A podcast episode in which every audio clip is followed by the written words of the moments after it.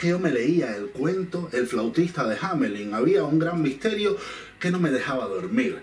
¿A dónde fue que el flautista se llevó a las ratas? ¿Dónde las metió? ¿Qué hizo con todas esas ratas? Ese misterio atormentaba mi alma. No, no me dejaba dormir. Andaba yo por la vida con ojeras de mapache. Y así se mantuvo durante mucho tiempo hasta que un día lo descubrí. Misterio resuelto, descubrí dónde el flautista escondía a todas estas ratas en el noticiero nacional de la televisión cubana. sí, pero mira tú, son ratas que hasta tuvieron una mutación genética porque aprendieron a hablar y hasta opinan de política, de arte, increíble. Ayer les tocó el turno de difamar al artista Tania Bruguera mi amiga Tania. Mirando el noticiero, tú te das cuenta por qué en Cuba hay tanta hambre y tanta miseria y por qué esa hambre y esa miseria van a durar todo el tiempo que dure esa revolución. Es que, mira, los dirigentes, el Partido Comunista, los defensores de aquello, se han construido un mundo falso.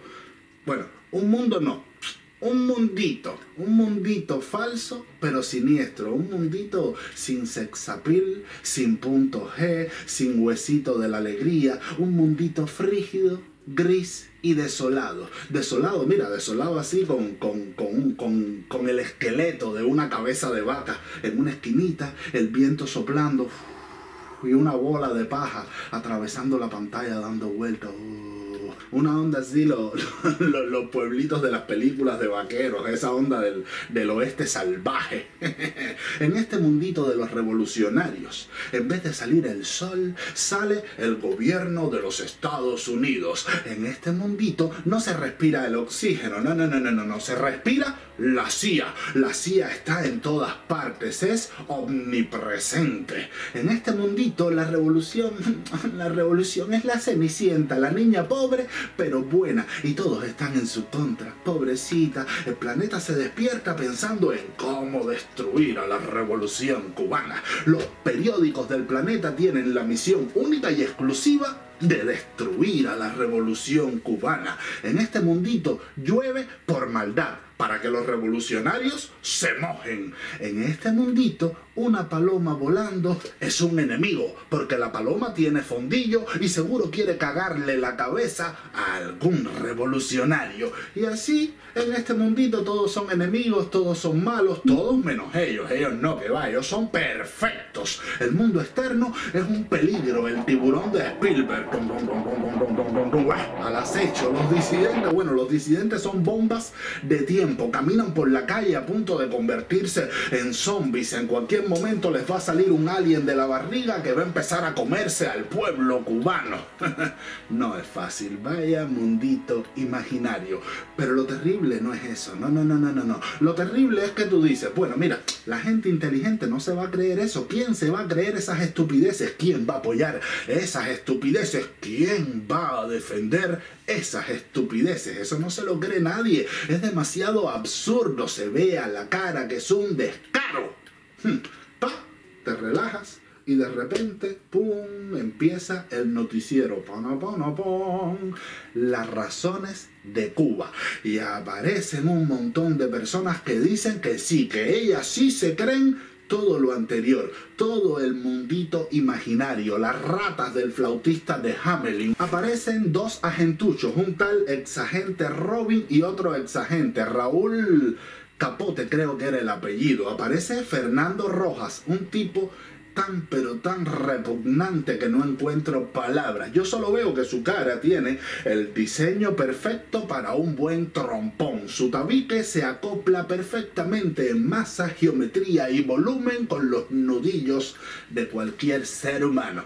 Pero bueno, esto no para en las razones de Cuba. Aparece una doctora, Miriam Elizalde, presidenta de la Unión de Periodistas de Cuba. Un tal Jorge Hernández, que, que si sociólogo y ensayista, Pedro Pablo Cruz, comunicador y promotor cultural, está José Ernesto, Joseito, Pepito, el vicepresidente del HS, que a mí me llama doblemente la atención porque con los jóvenes es más impresionante. Yo soy medio guanajo e ingenuo. Siempre pienso, no, no, Ya ningún joven con, un mínimo de inteligencia o de decencia puede apoyar aquello y ¡páfata! Aparece José Ernesto y tú te quedas de piedra con la boca abierta y ves que el tipo tiene una capacidad sobrenatural para hablar mierda y te da una lástima, una penita así mm, con su novia.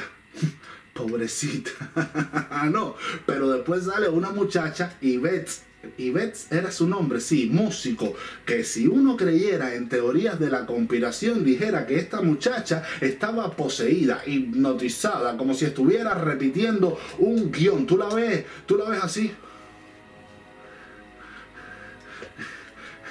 Hubo gente, hubo gente que sangró por las conquistas de la revolución, por el futuro Sí, sí, sí, sí, por el futuro. Nosotros defenderemos, defenderemos. Te da, te da como una mala impresión.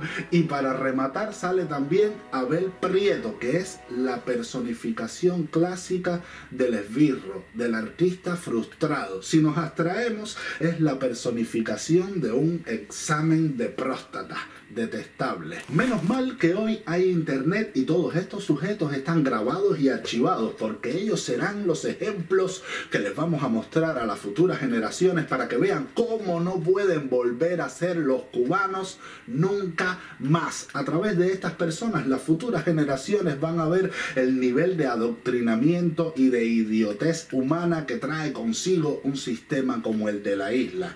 Mira, es que somos la vergüenza del mundo inteligente, porque todos pueden ver con penita ajena cómo se unen doctores, periodistas, espías, viceministros, un antiguo ministro y consejero del presidente, cómo se unen en representación de un Estado, de un gobierno que al mismo tiempo está usando sus propios medios centralizados de difusión masiva para difamar e imponer con argumentos idiotas qué es el arte y qué no es, quién es artista y quién no.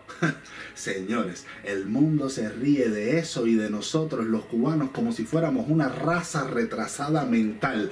Tú no vas a ver jamás al gobierno norteamericano ni a ningún gobierno civilizado demonizando a Michael Moore, a Marina Abramovich. Nadie se lleva preso a Carra S. One, a Talib Kweli o a Eminem por rapear en contra del sistema. Inglaterra no secuestra a Banksy ni le tira spray pimienta. Dentro de la sátira, los Simpsons se burlan y critican a la sociedad estadounidense, cuestionan el establishment, sin embargo, la Casa Blanca, el FBI, la CIA no arrestan a Matt Groening ni le decomisan sus cámaras, su estudio de trabajo. Es más, si Yoko Ono dice que es cantante y la gente se lo cree, nadie se mete con Yoko Ono, aunque la escuchen cantando así.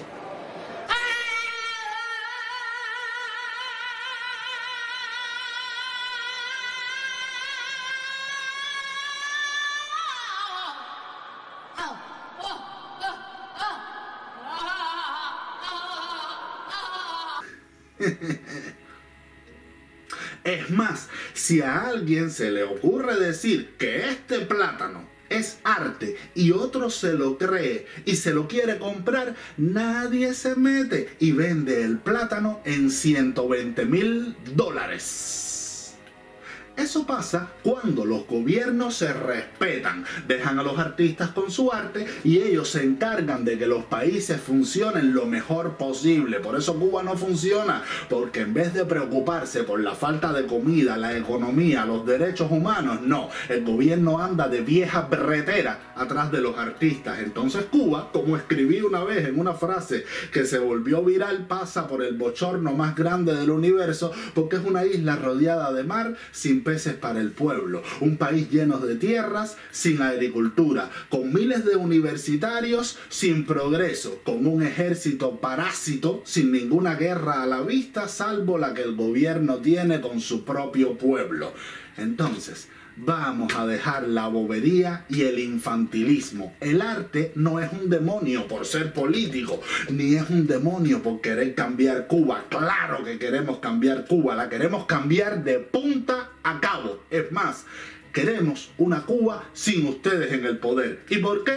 Fácil, Por eso, porque ustedes son unos irresponsables, son violentos, son difamadores y son unos infantiles. Queremos cambiar Cuba porque es un antipaís, algo que choca con las leyes de la ciencia, con las leyes del hombre y con las leyes de Dios, porque está mal y es una falta de respeto que en pleno siglo XXI sea permitido un solo partido, una sola ideología que además sea obligatoria para millones de cubanos que son diferentes porque así somos los seres humanos diferentones. Por ende, también es una falta de respeto que se criminalice y se le llame mercenario y agente de la CIA al que tiene otra forma de pensar. Está mal. De hecho, que yo todavía tenga que explicarte esto, que todavía el respeto a la diversidad no sea una cosa normal, obvia para todos los cubanos, demuestra que tenemos un grado de idiotez extrema, grave y terrible. Por eso Queremos cambiar Cuba. Dejen la guanajería ya. Queremos cambiar Cuba porque no hay comida, no hay papel sanitario, no hay libertades, no hay futuro, no hay zapatos, no hay economía. Los hospitales son un asco, los edificios se derrumban y matan niños. Los precios y la inflación se disparan. Basta ya de jugar al gato y al ratón. Por eso queremos cambiar Cuba. Que sí, Anicía. ¿Qué cosa es ese fantasma paranoico de quieren tumbar a la revolución? Quieren tumbar a la revolución. Idiotas, imbéciles, nadie quiere tumbar a la revolución porque tu revolución ya está en el piso, en el pantano metida en el fondillo de un cocodrilo. Ya ustedes perdieron, fracasaron. Lo único que los mantiene en el poder es la violencia, la represión, los calabozos, la policía, el ejército y por eso mismo es que ya fracasaron. Por eso es que son incompatibles con el mundo moderno, porque no soportan elecciones libres, no soportan una manifestación, no soportan a unos artistas. Pero mira, oye, qué cínicos son ustedes y sus sabandijas y sus ciberclarias. Este año vengo pero vaya, políticamente incorrecto 100%. Fíjate, que una palabra que me irrita a mí es cuando ustedes dicen provocación, quieren provocarnos, provocadores. ¿Quién coño son ustedes para provocarlos? Unos viejitos verdes. Mira, no se den tanta importancia. Lo que está ocurriendo en Cuba no es una provocación a ustedes, es la vida manifestándose, es la realidad gritando que ya no puede más, que vivir en Cuba es insoportable, es la realidad y ustedes solo son el obstáculo. La libertad la quieren los artistas y la quiere el pueblo. La piedra en el zapato de la libertad de Cuba, la piedra en el zapato del futuro de Cuba, la piedra en el zapato de la prosperidad de Cuba son ustedes. Dense un respetón. Por desgracia, tenemos que verles la cara todos los días, provocarlos ni provocarlos. Mira, ridículos. Y para terminar, dejen la paja mental, bájense de esa nube de creer que todavía están en los tiempos de la Guerra Fría. Actualicen el Karpesky. Estamos en el tiempo de la nanotecnología, no de la Guerra Fría. Cuba ya no le interesa a nadie. Hace muchos años que ya no le importa a nadie. Cuba no le interesa ni a Estados Unidos ni a Europa. Rusia, que era un aliado, ya le dio la espalda a la isla. China jamás ha querido muchas juntamentas. Repito, Cuba no le importa a nadie. Dejen la idiotez esa de las agencias de espionaje y de las grandes potencias del mundo intentando destruir a la revolución. ¿A quién le interesa un país donde el gran conflicto de su gente es que no encuentran puré de tomate ni picadillo? Falta de respeto son ustedes. Ustedes y los que les siguen la rima están abochornando a un país entero. Tania Bruguera, mi yunta, tienes mi apoyo total, absoluto. Tú lo sabes, tú eres mucho más artista que presidente Díaz Canel. Mira, te mando un besito y sabes que puedes contar conmigo. Una última cosita, las razones de Cuba no son las razones de Cuba, son las razones de una secta que tiene secuestrada a Cuba. ¿Ok? Hasta la próxima.